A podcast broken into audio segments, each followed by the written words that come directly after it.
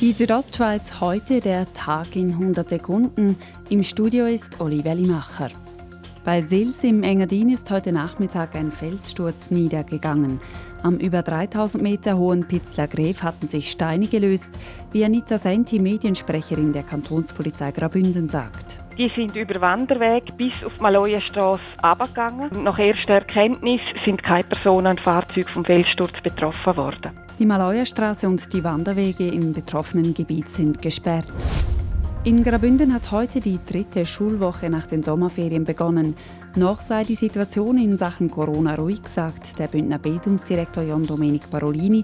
Sollten aber wieder vermehrt Verdachts- und bestätigte Fälle auftauchen, dann ist es möglich, dass man äh, dann die Klasse oder vielleicht auch mehrere Klassen, je nachdem wie viel Kontakt die haben, dass die in Quarantäne müssen.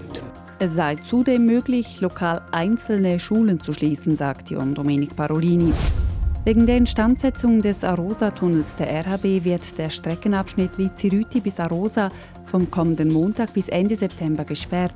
Reisende müssen während dieser Zeit auf Bahnersatzbusse umsteigen. Wir gehen davon aus, dass wir den Fahrplan wie gewohnt einhalten können. Äh, wir haben einen leistungsfähigen Busersatz, der verkehren wird. Wir gehen davon aus, dass der Fahrplan so verhebt.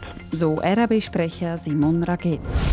Die Umweltkommission des Nationalrats, kurz UREG, will eine Kunststoffsteuer einführen. Sie hat eine Motion mit dieser Forderung beschlossen.